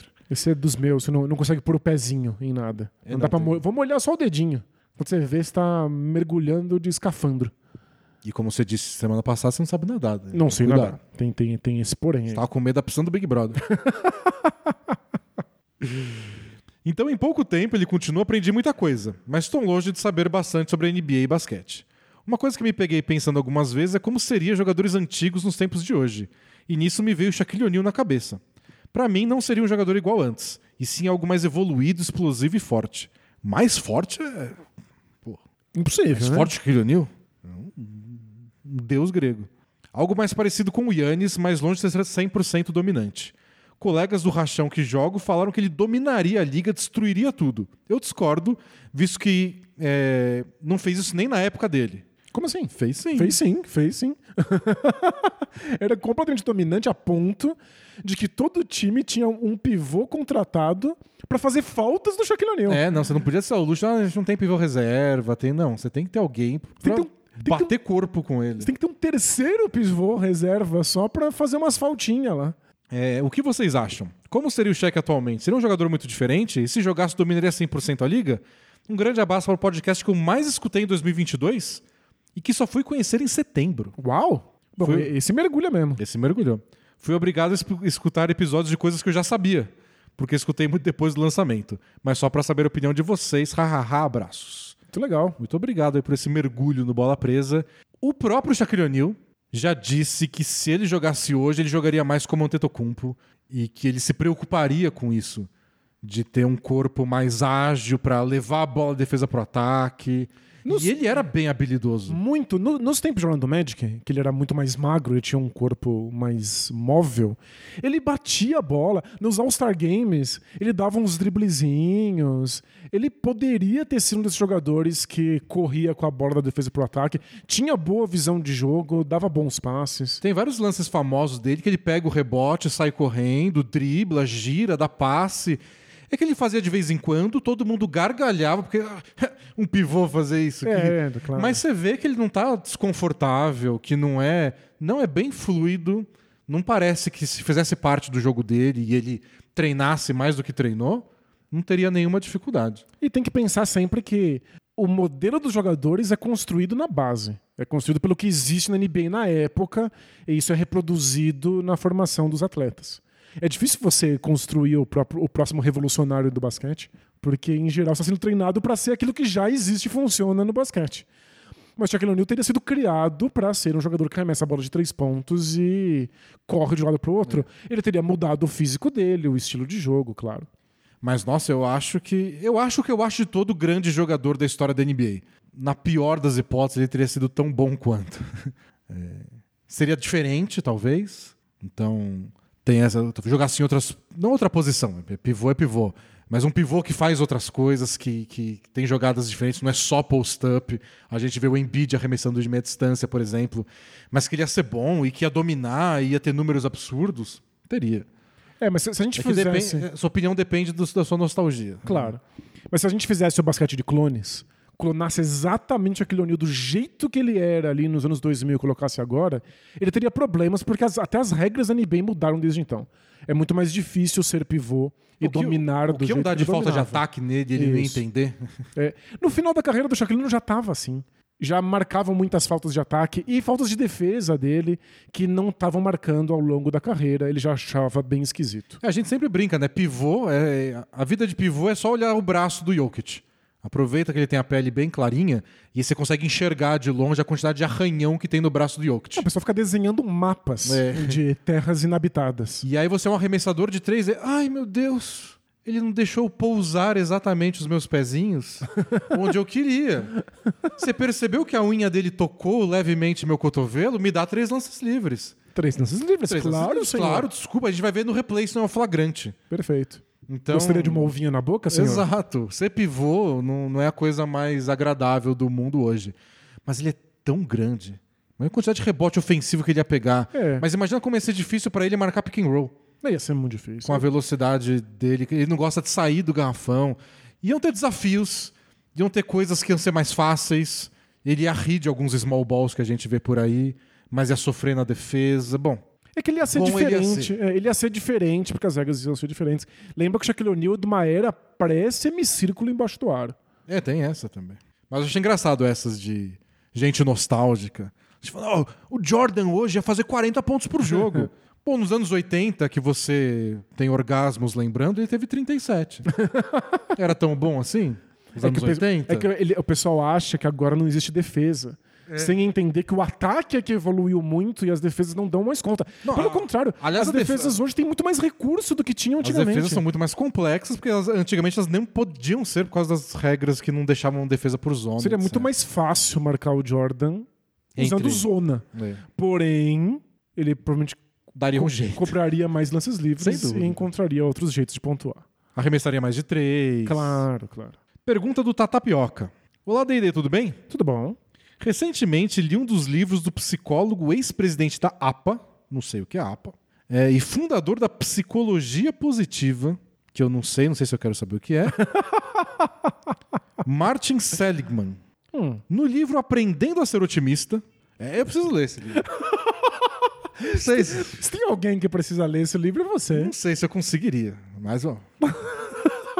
Não sei se eu tô aberto a ler o livro, de tão pessimista que eu Isso, tô, é. já em relação ao livro. Eu, eu confesso que eu tô bem pessimista com essa pergunta. Ele defende a ideia de que uma das causas do surgimento e posterior persistência de um episódio depressivo seria o estilo explicativo de uma pessoa. Em resumo, como a pessoa explica para ela mesma as causas de um evento negativo na sua vida, o que representaria o seu grau de otimismo ou pessimismo. Por exemplo, eu não fui bem na prova porque sou burro. Seria uma declaração pessimista. E eu não fui bem na prova porque eu não pre- me preparei como deveria. Seria uma declaração otimista, já que ela abre a possibilidade de um caminho para aprimoramento. Ok. Então, tipo, tem uma solução, né? É só estudar, então da próxima vez vai dar tudo certo. Mas ser burro não tem solução. Ser, burro, é pra sempre, é pra isso? sempre. É uma, uma, uma condição que não se move no tempo. Em seu livro, o Seligman apresenta uma série de estudos que ele realizou para demonstrar a validade do estilo explicativo como um preditor de sucesso, já que as pessoas otimistas tenderiam a persistir mais frente a falhas e fracassos, aprimorando suas habilidades e alcançando objetivos em algum momento. De 83 a 85, ele fez testes de otimismo é, e o estilo explicativo que ele diz com times da divisão Atlântico da NBA, chegando à previsão de que o Boston Celtics, devido à sua forma otimista de explicar as derrotas sofridas, seria o time que no ano seguinte mais aumentaria sua média de pontos após uma derrota. Entendi por que, que estamos lendo essa pergunta. Exato. Ok. A pesquisa é bem detalhada e extensa e com certeza não estou sendo fiel a ela em minhas descrições, mas deixo a referência do livro Aprendendo a Ser Otimista, pois ela pode ser uma boa para futuras discussões do Bola Presa sobre algo sabidamente difícil de mensurar, o estado psicológico dos atletas e times em relação a resultados de jogos. Estou curioso com a percepção de vocês sobre essas ideias e aplicações na previsão de resultados da NBA. Abraços. Então, eu não sei se eu acredito que a gente tem esse grau de controle sobre nós mesmos, que a gente pode sozinhos mudar o jeito como a gente explica as coisas, o jeito como a gente narra as coisas. É tipo, é só ser otimista, tá bom. Então agora eu não vou mais me achar burro, vou, vou começar a achar que eu não estudei. Eu acho isso um pouco ingênuo. Até porque da próxima vez você estuda e você vai mal do mesmo jeito, Como é que você E explica aí você isso? tem que ir lá na sua cabeça e falar, não, eu só estudei mal. Eu estudei. Que, tipo, chega uma hora que você não consegue ser tão frio em como você vai lá e enfiar uma explicação na sua É, cabeça. e, e fora que às vezes você pode fazer uma explicação em voz alta e sentir outra coisa completamente diferente. Como é que você lida com essa desconexão? Dito isso, eu realmente acho que grupos são capazes de construir historinhas sobre eles. Porque você não está fazendo isso sozinho. Se você está num vestiário e todo mundo diz que a derrota foi porque a gente precisa treinar mais, você vai ouvindo aquilo e outras pessoas reforçam e você não quer ser o único que não fala, você vai entrando naquela ideia. Eu acho que faz muito sentido, quando a gente fala muito sobre qual é a cultura de um time, a gente está basicamente falando sobre qual é a história que aquela equipe comprou. Qual é a história que aquela equipe acredita sobre ela própria. Quando o Lakers foi campeão na temporada da bolha, o Lakers não perdeu os jogos consecutivos da temporada inteira. E isso foi virando assunto né, ao longo da temporada, porque o Lakers sempre reagia bem após, uma derrota. E o Anthony Davis falou várias vezes sobre isso. Ele disse que no começo do ano ele falaram: a gente não vai perder dois jogos seguidos. Eles só decidiram, né? A gente é melhor que isso. Se a gente perder, a gente tem que dar resposta imediatamente depois. E conseguiram. Deu certo, não perdeu jogos, não- o time não perdeu jogos consecutivos, foram campeões, e aí no ano seguinte começou essa porcaria desse time que a gente tá vendo até agora. três anos seguidos que o Lakers não perde um, não perde dois, não perde dez, perde cinco jogos seguidos. É, então, porque é, é claro que é importante o que, que o técnico diz para os jogadores, se os jogadores acreditam ou não, o que, que os jogadores dizem entre si. Mas existe uma condição material que é, muito importante. Existe o mundo, né? As coisas acontecem. Você pode contar que você não vai perder dois jogos consecutivos. Isso é o Houston Rockets. E sabe o que, que o Boston Celtics era entre 83 e 85? Hum. O melhor time da NBA. Campeão Né? da NBA. Calhou. Aconteceu. Então, o melhor time que é o campeão é o time que melhor responde a derrotas. Puxa. Eles são campeões por isso ou é o contrário? É o efeito Tostines? O que, que veio primeiro? Eles são campeões porque eles têm essa característica? Será que outro ou eles time. parecem isso porque é o melhor time, então o melhor time não vai ficar perdendo duas seguidas o tempo inteiro? É, outro time horroroso, sem talento, com lesões, se tivesse a mesma mentalidade, teria vencido? É. Provavelmente não. Então, não estou convencido aí. Não vou ler o livro. que meu pessimismo não permite que eu acredite que eu vou tirar algo disso. Perfeito. Mas concordo com você de que é, existe, é uma coisa que o- o- os grupos. Há, há um trabalho para o grupo criar isso. Sim, os grupos constroem. como nós lidamos com adversidade, com derrotas, com questões internas e talvez seja mais complexo que isso, mas não vamos condenar o livro também, porque o cara disse que provavelmente ele não estava sendo justo com o livro. E falaram aqui que a, a APA é a Associação Americana de Psicologia. Ah, tá. Obrigado. Aí o cara manda um APA no meio da pergunta e acha que todo mundo sabe o que é. Ele achou que a gente era mais inteligente do que a gente é. O que é um. Não, eu só precisava estudar mais. É um erro que eu adoro que as pessoas comentam.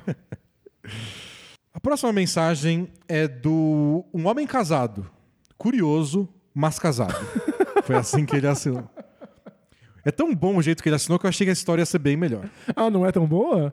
Ah, é curiosa, mas eu achei que essa ia ser tipo, nossa. Você tá, você tá- você tá muito pessimista hoje. Achei que ele foi num, sei lá, curioso. Curioso com o quê? Ele foi num cruzeiro de relacionamentos abertos?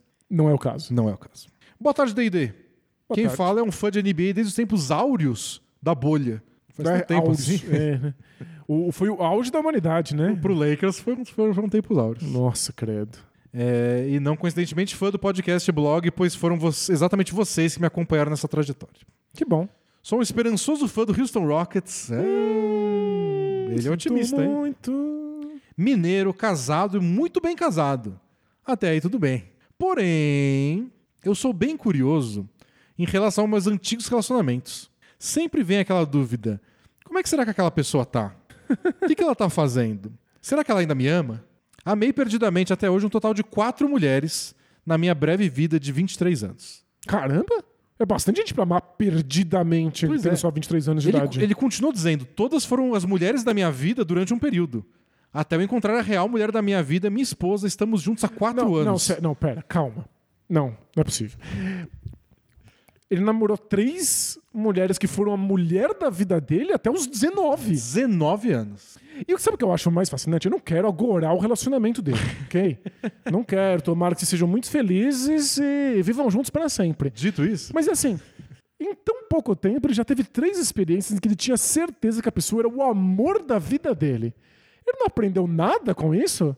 Ele tá na quarta pessoa que ele acha que na é o quarta, amor da vida dele. na quarta certeza que você tem, você não percebe que as certezas são meio. É, você não fica ligeiramente desconfiado que talvez as coisas mudem? É bom. Minha esposa, estamos juntos há quatro anos, tá aí tudo bem. O problema é que eu sempre entro nas redes sociais dos meus amores passados pra saber como tá a vida. Se tá bem, estão namorando, se casou, tem filhos. Nada de entrar em contato. Só através do que as atualizações do feed me proporcionam. Essas pessoas eram as mulheres da vida dele. Ele tem zero contato com elas? É mu- tudo muito intenso, Danilo. Você não vive a intenção, a gente não sabe o signo dele também. Ah, claro. A gente não sabe se a lua dele tá em Mercúrio. Eu não sei o que isso quer dizer. Algumas noites atrás, sofrendo de dores, não estava conseguindo deitar, pois entrei na academia recentemente, é difícil. E aí engoli uma quantidade bem suspeita de analgésicos e esperei fazer o efeito enquanto surfava na web. Até que, no mei- até que me veio a ideia na mente. Será que eu conseguiria entrar no Instagram daquela pessoa? Escolhi uma das três antigas mulheres da minha vida e fui tentar acertar o e-mail que ela usava de login. E acertei de primeira. tá tudo errado. Nossa, que catástrofe. Ah, Pior, através do Pix. Ele foi tentando descobrir via Pix, colocando e-mail se aparecia os dados do. horroroso, horroroso. É, acertei o e-mail. Me senti o próprio Sherlock do século 23. Deve estar longe aí. Era, acho que Sherlock, um golpista, né? A linha é muito tênue. Aí ganhei algumas horas de insônia pela, pela empolgação e fui tentar acertar a senha também. Tentei alguns minutos imaginando as combinações que ela usaria até que, ele coloca entre parênteses, som de cadeado abrindo. Acertei. Estava ali, o Instagram dela em minhas mãos. Nossa, Era um 2, 3, 4, 5, 6 também, né? Não é possível. Não, é. é. A, B, C, D, E, F. Pelo amor de gente, toma cuidado com seus Instagram, porque tem gente. Não, não. Toma cuidado com os amores da sua vida, né? Óbvio que essa, per- essa não é uma pergunta sobre se seria ético entrar e vasculhar tudo. Claro que ele sabe que não é, né? Que é antiético. Até porque eu já o fiz, entre- entrei e vasculhei tudo. Fui nas mensagens tentar encontrar algo que remetia a mim, ou a minha atual esposa, ou ao nosso período juntos. Gente, o nível de autocentrismo, né? Ele quer saber se as pessoas estão falando sobre ele. Será que em algum momento ele diz, ai, que saudade daquele meu ex-namorado, Não, que não. era o melhor na cama de todos que eu já tive? Não, não é possível. Não, sério. Mas não encontrei nada pra minha decepção, né? Nossa. minha ex não fica falando de mim o tempo. Caramba, né? Que surpresa. Encontrei muito flerte, conversas picantes, fotos autodestrutíveis após o clique, sugerindo nudes. Essas coisas normais para uma pessoa solteira, livre e desimpedida. Mas também muita coisa que me fez duvidar da honestidade dela no nosso antigo relacionamento. Muito da personalidade dela que eu, que um garoto de 15 anos jamais conheceria e que talvez ela nem seria assim. Não, pera... E eu não sei do que ele tá falando, ele não explica. Cara, Fiquei curioso, mas ele tá tentando julgar como ela é agora a partir da personalidade que ela tinha aos 15 anos de Que idade? é pelo jeito é quando eles namoravam. Não, o que, que é E isso? se eles têm a mesma idade, foi tipo a primeira namorada e já faz uns oito anos. Nossa. Por favor, não me compare com quem eu era quando eu tinha 15 anos de idade. Que eu Pelo era um de imbecil, Deus, né? Que que é isso? A gente cresce. Que loucura. Me decepcionei, pois a imagem que tinha dela era bem diferente. E meio que confirmou pra mim que a pessoa com quem eu deveria me casar é realmente minha esposa. Ah, não era a garota que se apaixonou aos 15 anos de idade. Nossa, que, que surpreendente. A opção de casar com minha ex se tudo desse errado desapareceu. Denis, você conseguiu. Você conseguiu. Você tá me deixando extremamente pessimista Viu? com a humanidade ouvindo essa pergunta. Agora não sei o que faço com essa informação diante do meu relacionamento. Se sigo a vida amando muito mais minha esposa como se nada tivesse acontecido, ou se eu conto pra ela e abro tudo dizendo sobre a decepção que tive com aquele antigo amor. Por que, que ele falaria isso? Sei lá. Sei lá. Que um- Gente, que, que vontade de ser assunto, né? É. Ele quer muito ser assunto. E que um dia ainda cogitei que aquela garota tivesse algo por mim, mas que tudo se esvaiu em uma invasão ilegal do seu Instagram. Pô, se, se eu fosse a esposa dele, acharia que ele que tem alguma coisa por ela, Pois a ponto é. de querer ficar investigando tudo tantos anos depois. Obrigado pela paciência, a mensagem ficou tão grande quanto o meu carinho e admiração por vocês e seu trabalho. Jalen Green MVP e vida longa bola presa. Muito obrigado. Tudo que ele disse tá errado na mensagem. Até, a- desde a primeira frase até o Jalen Até Green. o Jalen. Green. Não, e muito obrigado por ouvir a gente. Eu fico muito feliz. Mas as, as suas escolhas nesse e-mail não são das melhores. É, nossa. Como alguém consegue estar tão errado em tão poucos parágrafos, né? Impressionante. É, Nossa, ele quer contar pra esposa que teve uma ânsia louca de entrar no Instagram da ex, entrou, E aí ficou, invadiu. e ficou decepcionado com a ex, que não fez nada além de existir e ser diferente do que era aos 15 anos. Porque não se tornou a pessoa que ele queria que ela tivesse se tornado e que ele cogitava casar caso. Caso o atual, O atual casamento casamento desse desse errado. errado. Eu Adoro. Eu pagaria dinheiro pra assistir você contando isso pra sua esposa. É. Nossa. Não, ó, eu, eu, eu tenho mais esperança de que em algum momento de insônia e dores e analgésicos pós-academia, ele resolva contar essa história pra polícia. Não conta pra ninguém. Você já contou pra gente. Já foi demais. A ânsia de falar que. Talvez a ânsia tenha sido. Eu consegui Uhum. esse negócio. Contou pra gente. E tá ninguém mais pra saber. Ninguém precisa saber. Isso. Ninguém. Não faça de novo. Segue o jogo. Isso, bola pra frente e o, a próxima mulher da sua vida tá logo ali na esquina. A gente vai fingir que a gente não leu também. Tá tudo certo. Próxima pergunta é do João João. O João João? João João. João João. Fala, D&D, tudo bem sem asterisco? Sem asterisco. Sou ouvinte do podcast há três anos, recentemente virei assinante. Muito obrigado. Pá, Estou escrevendo hoje para pedir ajuda. manda. Sou casado há oito anos com uma mulher incrível. Linda, cheirosa, maravilhosa, simpática. Parou no incrível. É mesmo? É. Não ama de verdade. Isso não é amor verdadeiro. Nos conhecemos no trabalho, namoramos logo casamos. Ela é linda, inteligente. Ah, tá, ele deixou pra depois. Ah, claro. Divertida. Linda, divertida, cheirosa. E tem uma carreira bem sucedida. Nunca tinha essa- falado essa. essa. é nova, né? hein? Legal. Ah, da hora. Eu, tenho, eu também tenho uma vida financeira estável e uma condição financeira que não me permite escolher quais projetos assumir. Porém, Porém? em um desses trabalhos, acabei contratando uma mulher 10 anos mais jovem que eu. Pam, pam, pam. Precisa ler o resto? Já tá tudo subentendido, é isso? Ela também é linda, divertida, inteligente, acabou virando meu braço direito em ainda outros projetos que dirijo. Ok. Todo mundo fala que a gente é muito parecido e que a gente seria um casalzão. Quem diz isso? Ninguém, né? Quem, quem diz? Tem, tem duas pessoas trabalhando juntas, o cara casado, ninguém respeita mais. A Shakira tá aí pra, pra provar. Pois é.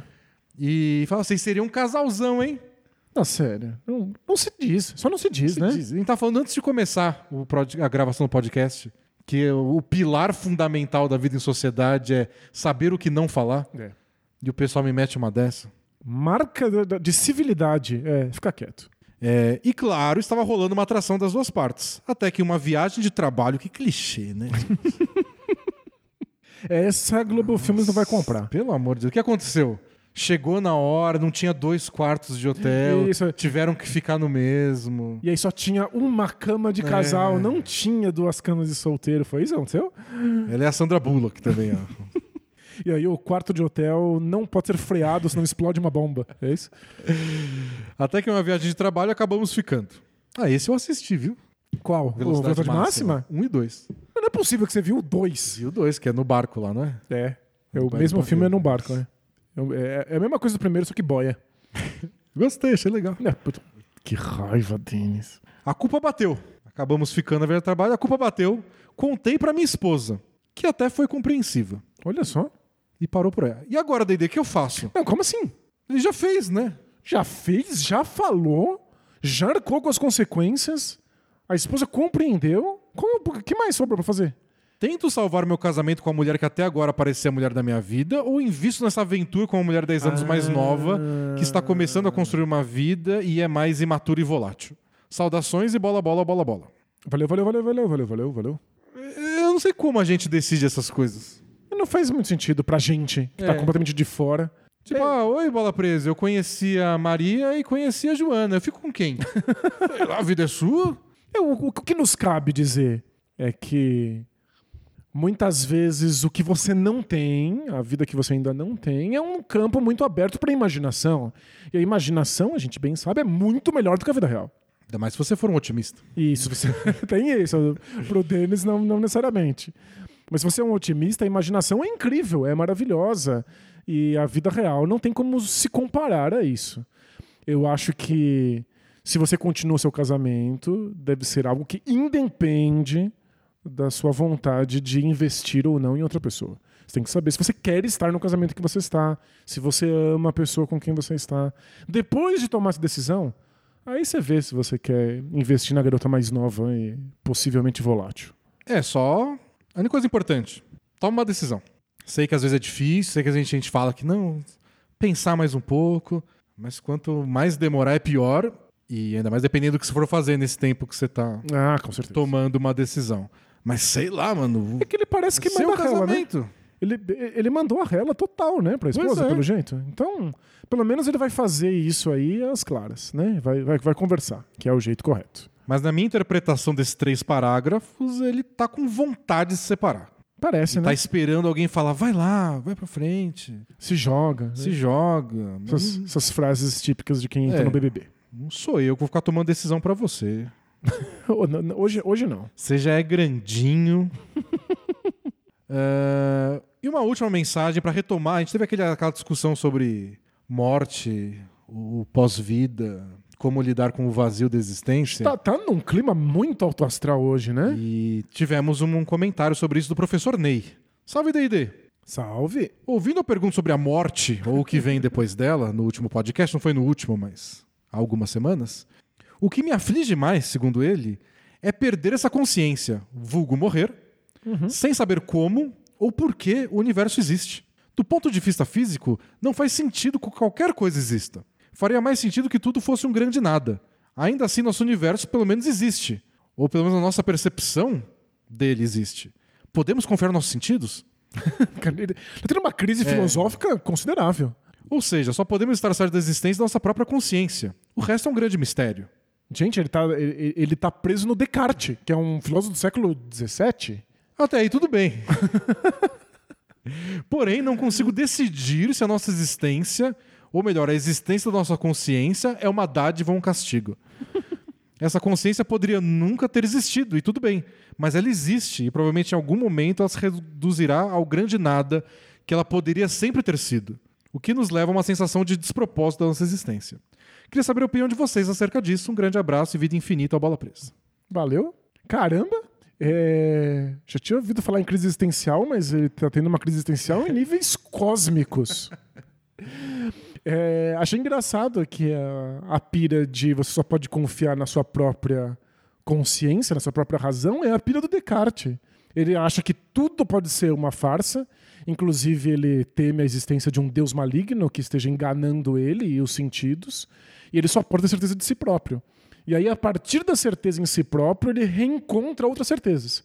Talvez você queira ler Descartes. Talvez você se divirta aí lendo o, carte... o, o- o- conhecendo o código cartesiano, o penso logo existo. E essa é uma daquelas coisas que aparece quando o pessoal fala de do universo é simulação de computador. E tem sempre o argumento da consciência, mas e nossa consciência? E nossa consciência? Não, ela não, não- não provaria que não é o caso. Mas, bom, É, Se a gente for progra- programado para achar que tem consciência. Bom, cê- cê- nunca vai ser provável. não. É... Ou seja, ele vai estar sempre sofrendo sobre isso. Sempre, sempre. E eu, eu, eu confesso que eu acho muito curioso que isso faz qualquer diferença. Mas é que para algumas pessoas faz, né? E aí o, o que fazer com o fato de que esses vazios fazem diferença para algumas pessoas? É, eu- eu, vi um podcast que eu te recomendei até sobre o fim do mundo e tudo mais, e um dos episódios é sobre estamos vivendo uma simulação e discutem várias teorias e, e, e algumas são assim. E se a gente descobrir que a gente é uma simulação de um computador alienígena e que uma criança criou a gente no, no The Sims dela? É, O que, que muda pra gente? Isso, o que, que muda? E muita gente defende que não, então não muda nada. Tipo, é um choque. Então é isso? Era só isso? Mas o universo continua rodando igual. Acho que muda em termos de religião, mas eu não acredito que mudaria nada em termos éticos ou morais ou práticos. A vida continua do mesmo jeito. É. Então. A gente continua decidindo o que é certo, o que é errado, tentando ser ético e construindo leis e civilização.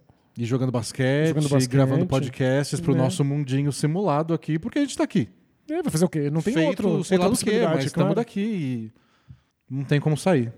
Então, acho que essa é uma boa resposta. É, Pra quando você tiver insônia na madrugada pensando no- no- na razão da existência. É, no- o que que muda, né? É. O que que muda? E eu gosto do- do- de uma maneira bem grosseira o, o que o Spinoza diria, que é o sentido das coisas é simplesmente existirem. É, a gente fica tentando encontrar alguma coisa muito diferente quando a gente lida com Mas aí- sentido, né? Mas aí você pega os pessimistas, Danilo. É só- É só isso, é só existir. Não vou sair da cama. então. Mas esse, esse é o episódio temático do pessimismo. E acabou. Acabou. acabou. Não sei se vai ter semana que vem também. Vai saber o que vai acontecer até lá. Gente, se tudo der certo, a gente volta na próxima quinta-feira ao vivo no YouTube, sexta no Spotify, no jogador de podcast favorito. Antes disso, tem o 15 minutos, tanto no Spotify quanto lá no YouTube. E claro, apareçam lá no nosso canal do YouTube, sigam tudo e prestigiem os vídeos cortes da Amanda, Exato. conteúdo novo. E assine o Bola Presa, o link na descrição do podcast do vídeo, porque se o mundo não acabar aí nos próximos dias e a gente continuar gravando, as contas vão ter que ser pagas. E a gente vai precisar, claro, da ajuda de vocês. É, e antes de tudo, a gente se vê no sábado. Antes de tudo, tem League Pass, Boston Celtics, Toronto Raptors, 7 da noite. Assinem o League Pass. Isso, assina o League Pass para ter acesso a todos os jogos da NBA, incluindo as nossas transmissões semanais. Tá com metade do preço agora que chegou na metade da temporada. É isso, aproveita. Aproveita Quem que agora tá, tá- tá funcionando bonitinho, além Verdade. de tudo. Tá funcionando. É, é isso, a gente se vê muito em breve em qualquer um desses canais que você escolher. Até a próxima. Tchau! Tchau, tchau!